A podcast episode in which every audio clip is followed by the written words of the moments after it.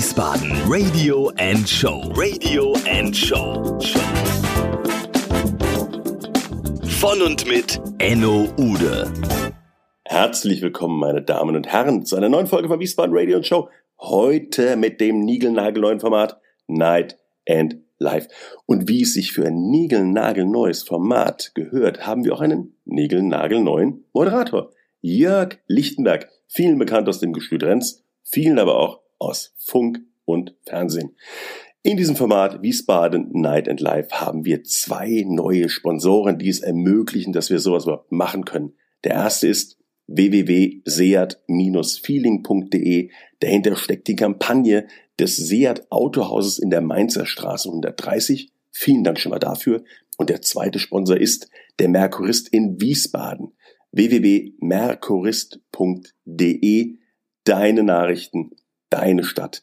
Ich danke an dieser Stelle beiden Sponsoren für das Möglichmachen und überreiche jetzt an niemand Geringeren als, ja, ihr habt's erraten, Jörg Lichtenberg. Und er hat jemand an seiner Seite. Roland Wanecek. Euch zwei jetzt viel Spaß. Wiesbaden Radio and Show. Radio and Show.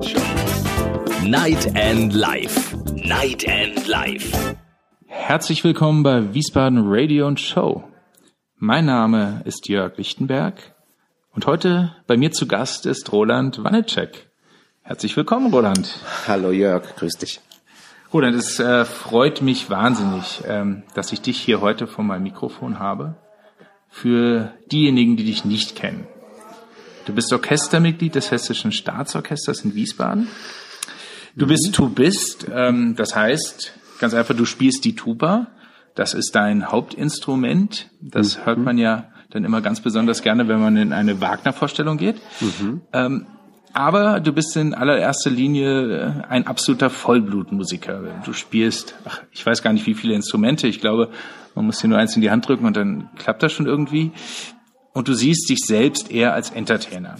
Aber bevor ich jetzt hier lange über dich rede, möchtest du vielleicht ein paar Worte zu dir sagen? Ja, also ähm, gut, ähm, das ist eigentlich schon alles gesagt. Also ich bin ähm, hier in Wiesbaden der Tuba-Spieler des Hessischen Staatsorchesters und wir arbeiten für das Hessische Staatstheater. Das ist so quasi mein Hauptverdienst, äh, also meine mein Beruf und auch meine Berufung. Ähm, darüber hinaus ähm, komme ich neben der Tuba auch von der von den Tasteninstrumenten. Also ich habe äh, ne, auch Klavier studiert im Nebenfach und äh, früher sogar mal Kirchenmusik äh, wow. Ausbildung so richtig mit Füßen auch. Also man muss ja da die Orgel dann auch mit den Füßen irgendwie bearbeiten. Ähm, da kenne ich mich also auch ein bisschen aus. Was gänzlich wirklich gar nicht geht, ist alles was mit also alle Streichinstrumente, Zupfinstrumente. Also ich krieg noch nicht mal äh, I am Sailing auf der Gitarre hin. Du, ich auch nicht. Das, das ist vollkommen in Ordnung. Siehst du, da sind wir doch schon mal. Das, das ist so ganz gut. Da sind wir uns einig. Wir kennen uns ja jetzt schon einige Jahre und die Kategorie heißt Night und Live. In dem waren wir sehr lange zu Hause, Roland, würde ich sagen. Und ich selbst habe dich in den vergangenen 14 Jahren in verschiedensten Bandkonstellationen auf der Bühne gehört. Da gab es das Ditzner Twintett mit Erwin Ditzner und deinem Bruder Bernhard, die Blasportgruppe Südwest, äh, die Wandermusikanten und ich glaube viele, viele weitere Konstellationen mehr. Ist das Thema Clubkonzerte, Bands, im weitesten Sinne Nightlife für dich nun passé oder Geht es da, gibt es da ein paar Projekte, über die es zu berichten? Also ich hab, war tatsächlich irgendwann ähm, dankbar, mal so eine kleine Pause gemacht zu haben, weil ich war doch ziemlich sehr ähm, gerne, gerne an abends spät, an Wochenenden unterwegs und ähm, ja, du kennst es vielleicht aus eigener Erfahrung, nein, das nein. hinterlässt auch mal die ein oder andere Spur. Ähm, nee, das, da habe ich mich ein bisschen zurückgezogen, aber äh, gerade so in der letzten Zeit ähm, habe ich mich mit mit äh, neuer elektronischer Musik äh, ein bisschen mehr beschäftigt beschäftigt und äh, finde wieder ziemliches Interesse daran, auch vielleicht wieder was mit einem DJ und Tuba live zu machen. Ich bin noch nicht ganz offen, noch nicht ein genaues Konzept, aber es brodelt in mir und ich denke, dass in 2018 der ein oder andere Clubauftritt wieder äh, wieder kommen wird. Da freue ich mich drauf. Ähm, der Tubist Ja, das ist schon ein hochdotierter Job im Hessischen Staatsorchester. Ähm, war das relevant bei der Jobauswahl? Hast du gedacht, hm, Banker oder Tubist?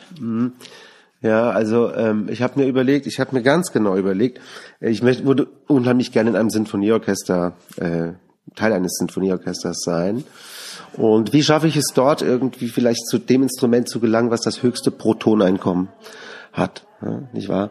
Und ähm, ja, da ist es tatsächlich so. Also viele Menschen denken ja irgendwie, die großen Orchesterinstrumente sei die Geige, zum Beispiel der Konzertmeister, der wichtigste Mann, direkt neben dem Dirigenten vorne, der auch derjenige, der das A geben darf.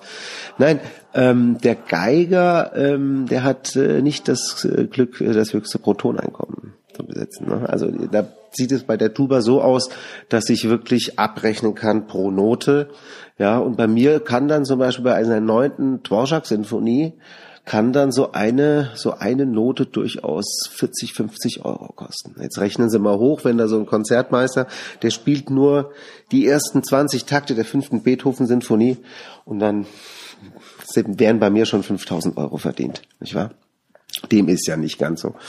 Ähm, aber Nee, man ist dann schon, man hat auch eine Verantwortung. Gerade, gerade die Tuba hat die Verantwortung gegenüber den anderen Orchesterinstrumenten. Ich passe auch immer mal so, ich bin stiller Wächter. Ich passe oft ein bisschen auf, einfach nur durch meine Anwesenheit, wenn ich wieder auf meinen nächsten Einsatz warte, warten muss, warten darf.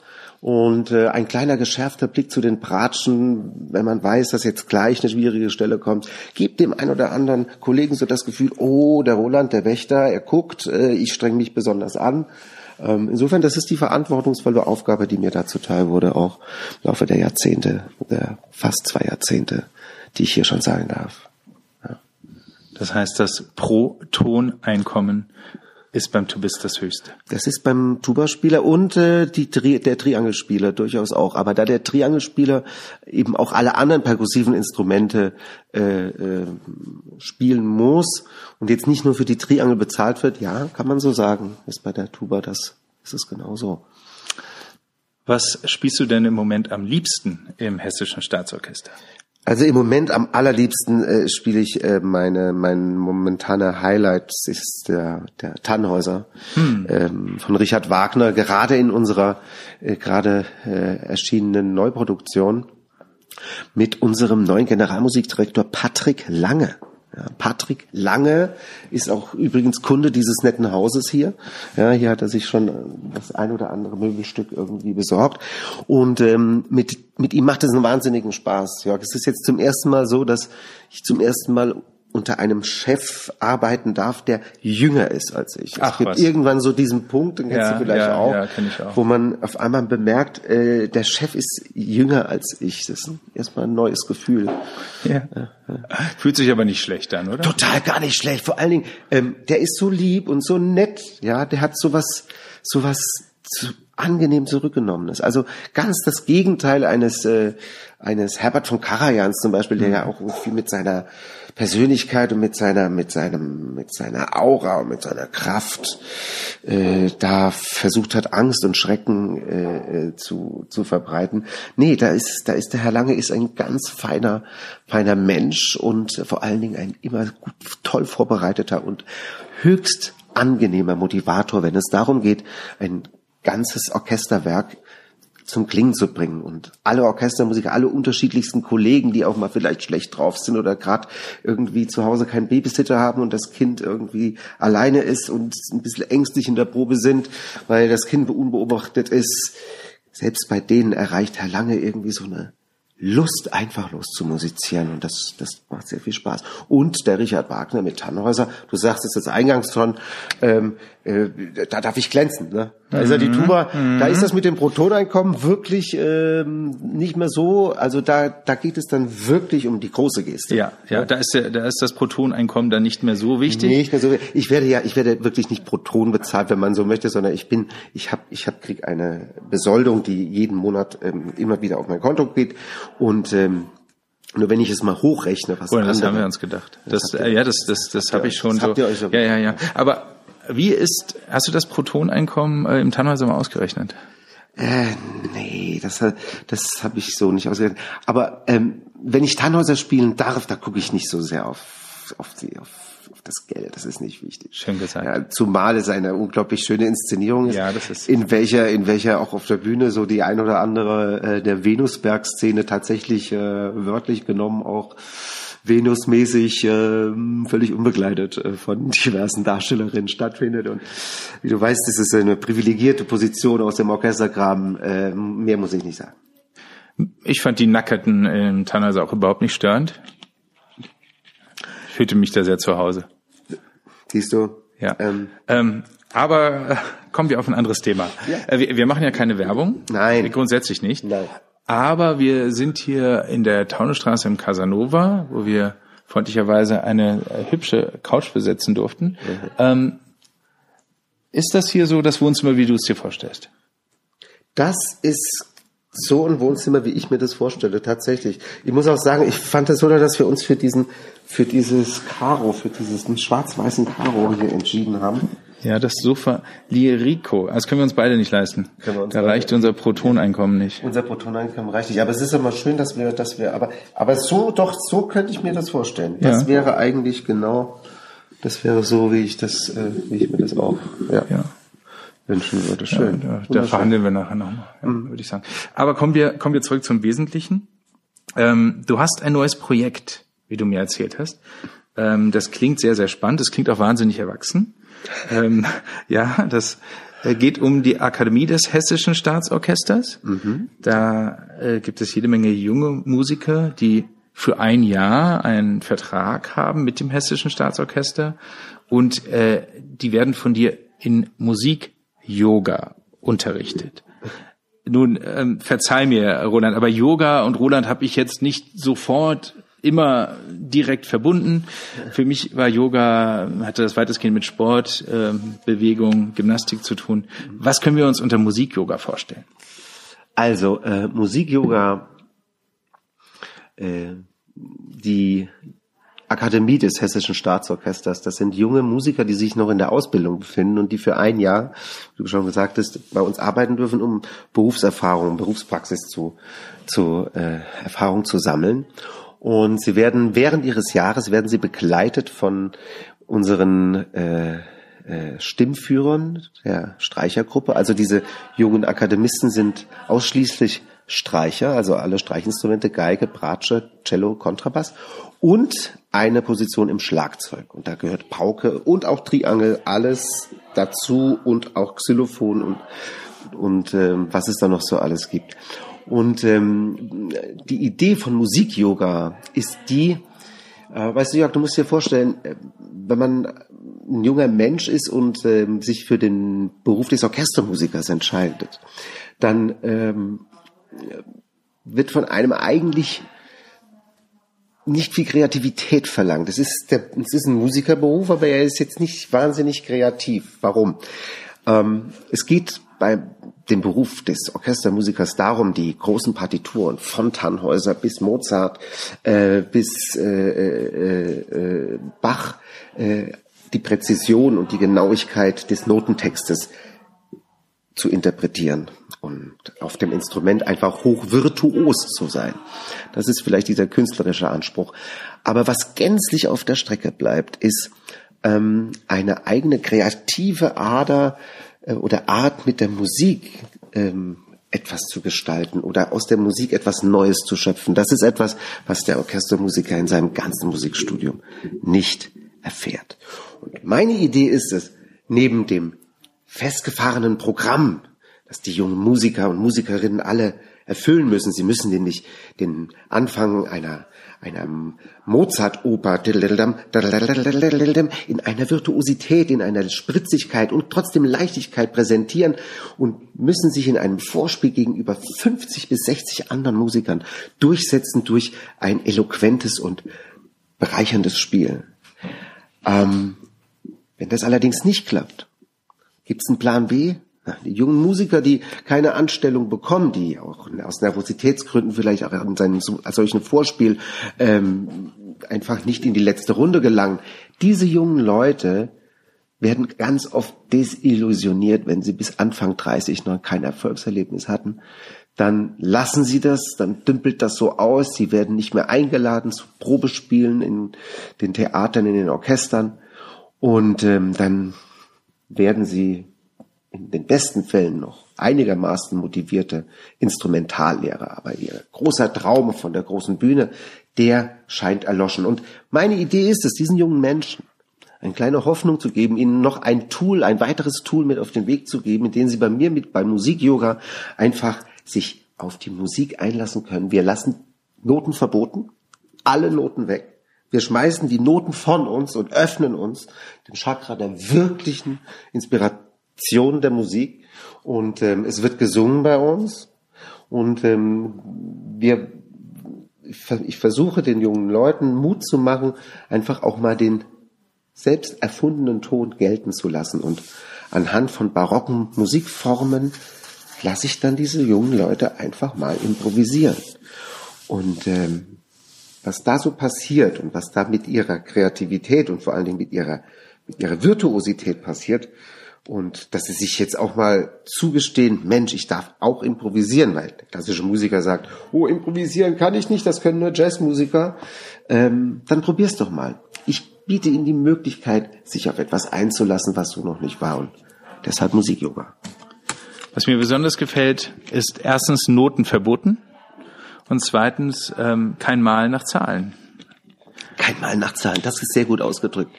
Das Malen nach Zahlen, ähm, ist, ganz oft werde ich als Künstler bezeichnet. Als Künstler bezeichnet, wenn ich irgendwie sage, dass ich Musiker bin, Orchestermusiker. Aber wenn ich mal wirklich den Beruf abklopfe und frage mich, wo ist denn da der künstlerische Aspekt? Ähm, ich spreche nicht von Virtuosität. Es geht um den künstlerischen Akt einer, eines Schaffens, hm. eines Neuschaffens. Der ist nicht gegeben. Da sind wir wirklich ähm, mal nach Zahlen äh, gebunden. Und ähm, ja, die Improvisation und den Mut zu haben, etwas zu loszulassen, das macht mich dann wirklich zum Künstler und soll auch meine jungen Freunde aus der Akademie, deine Schützlinge, meine Schützlinge zu wirklichen Künstlern werden lassen. Machst du das schon? Findet das schon statt, dein Musikyoga, oder ist das ein Projekt, das demnächst losgeht? Nee, das findet, das findet sogar schon äh, eine ganze Weile statt. Das hat im, also immer zu Beginn der Spielzeit, also um zu Beginn September, äh, wenn die neue Akademisten, wenn die Akademie wenn das Spielzeit beginnt und wir unsere ersten Proben haben, sind die Akademisten auch am Haus. Und ähm, ich habe mich mit ihnen seitdem schon ja, ein Dutzend Mal getroffen. Und wir haben uns ähm, in einem Kammerkonzert, das immer im November stattfindet, tragen wir so unsere ersten kleinen Früchtchen, äh, tragen wir zur Ernte. Aber es gibt äh, durchaus in den nächsten Monaten, wenn es auch draußen wieder ein bisschen, ein bisschen wärmer wird, äh, sind die ein oder andere äh, Open Air und Outdoor Aktionen nicht ausgeschlossen. Überlegungen sind auch irgendwie an völlig äh, ungeahnten Plätzen kleinere Flashmobs entstehen zu lassen. In der, Des, in der Dessous-Abteilung äh, von Galeria Kaufhof zum Beispiel auf einmal äh, vier junge Geigerinnen und äh, eine Cellistin einfach ähm, ihre Instrumente auspacken zu lassen und dann auf eine ganz feine Art eine schöne barocke Musik, die etwas Tänzelndes hat, zu präsentieren, hat doch vielleicht was. Ich bin ja ganz froh, dass wir das schneiden können nachher. weil, ich mich, weil ich mir gerade das Bild vorstelle, wie du in der Dessous-Abteilung dein Instrument auspackst. Nein, ich, das ist ja, pass auf, da müssen wir ja, da müssen wir ja was sagen, äh, ja. über Jörg, äh, bei diesem, bei dieser Akademie, ja. Da bin ich der Dirigent und derjenige, der am Klavier sitzt. Ich werde da nur an ganz wenigen Stellen, wenn überhaupt notwendig, mit der Tuba irgendwie äh, aktiviert. Nein, nein, nein, nein, nein, nein. Also da müssen wir jetzt auch mal bei da müssen wir auch mal die Cash im Dorf lassen. Die Cash im Dorf lassen. Vor allen Dingen, das sind gerade mal sechs, sechs Streicher. Ja, wenn ich dann mit meiner Tuba anfange, hier ein, nur ein Piano zu spielen, dann klappen zwei Stück irgendwie mit ihrem Herzschritt, meine klappe die schon zusammen. Das ist einfach lautstärkenmäßig, verstehst du? Deswegen hat mir ja der Tuba auch im Orchester mit dem Proton nur ganz wenig Macht gegeben, weil wenn die die ganze Zeit durchspielen würde, würde man von den Geigen gar nichts mehr hören. Äh, liebe Zuhörer, falls Sie sich wundern, wer im Hintergrund dann immer mal dazwischen spricht, das ist nicht so, dass hier fünf Interviews parallel stattfinden. Nein, hier wird gerade, glaube ich, ein Möbelstück verkauft. Ja, ich glaube, es geht um einen Tisch und ich hoffe, das wird sehr erfolgreich verkauft. Ähm, Aber das kriegen wir irgendwie, kriegen wir rausgedrosselt, glaube ich, im Hintergrund. Ähm, Roland, äh, du bist ja als Komödiant auch durchaus schizophren. Also du, du, ähm, ich weiß, du, äh, du, du hast da einen kleinen Wiener in dir und der, der ist auch, der, der kommt immer mal raus. Es ist wie eine Fratze, wie bei Herr der Ringe, wenn ich diesen Ring anziehe Ja. und bei, äh, wenn man ist da. Ich konnte es nicht, ich konnte es nicht halten, verstehst du? Es ist einfach, ich hab diesen Ring in der Dosentasche und dann, und dann stülpt er sich so über den vierten Finger und es gibt so ein Gefühl von so einer ganz großen, oh, so einer unglaublichen Intensität. Und dann muss ich den aber ganz schnell, sonst ist es arg, arg fertig. Arg, muss, ich, muss ich, muss ich den ganz schnell wieder, muss ich den wieder, muss ich den wieder rausziehen und dann, und dann bin ich wieder im Herzen, bin ich wieder hier, bin ich wieder im, im Hier und Jetzt und kann mich wieder ganz auf meinen Job in Wiesbaden wieder konzentrieren und, und, und, und dann kommt der Ring wieder und will über den Daumen und, und Ja. Wieder runter. ja, und Jetzt- sobald du also- auf die auf die andere Rheinseite fährst, dann äh, kommt der Pelzer raus. Äh, ja, der Pelzer, der Pelzer muss halt, ähm, der, der kriegt aber jetzt nicht mehr so viel Futter, ne? Ich habe ja, ja lange habe ich in der Palzgewolk gelebt, obwohl ich immer nur in Wiesbaden geschafft habe. Bin dann als echt jeden Tag mit dem Auto gefahren oder mit dem Zug. Es war echt, war dort durch, ne? Aber jetzt habe ich mir gesagt, so seit August schon, ich sag, oh, leck mich doch, ey. Jetzt lasst ihr das alles mal und bleibst einfach mal hier in schönen Wiesbaden. Hab ich auch ein schönes Zimmer, der Nerostraße. Und da bleibe ich, bin ich. Und ja, mal sehen, wie es weitergeht. Das mit den Akzenten, das könnten wir jetzt einmal quer durch die Republik machen. Könnten wir machen. Aber so viel Zeit haben wir heute nicht. ne? Aber ich denke ganz kurz, dass wir uns wirklich, aber auch sonst fühlen die sich wieder abgehängt, wenn wir, wenn wir, wenn wir jetzt nicht irgendwie noch jemanden aus Thüringen wenigstens kurz, hallo, oder Sachsen, ich grüße meine Mama in Dresden. Hm? So, dann haben wir sie, aber dann Haben, ist haben, wir, sie, haben wir sie sie alle abgefrühstückt. Ähm, Roland, wir könnten uns ja stundenlang weiter unterhalten. Findest du? Ja, finde ich. Also es ist sehr angenehm hier. Also, ich mag, ich- ich, mag dein, auch- dein, dein, dein Sofa auch. Hast eine schöne Wahl, schöne blaue Lampe. Ich glaub, Schöne wir, blaue Lampe. wir machen gleich noch ein schönes Foto, damit Oh ja, auch schönes jeder weiß, ähm, wie schön du es hast. Hm? ja. Ähm, dann danke ich dir. Ich danke dir ganz herzlich für dieses Gespräch, lieber Roland. Vielen herzlichen Dank, Jörg, dass ich dein Gast sein durfte. Das hat mir riesig Spaß gemacht. Mir auch, sehr gerne. Und äh, wir werden weiter beobachten, was du so treibst. Ich bin sicher, es wird spannend und wir werden noch sehr viel von dir hören. Schön, danke sehr. Danke. Das war Wiesbaden Radio and Show. Radio and Show. Night and Life. Night and Life.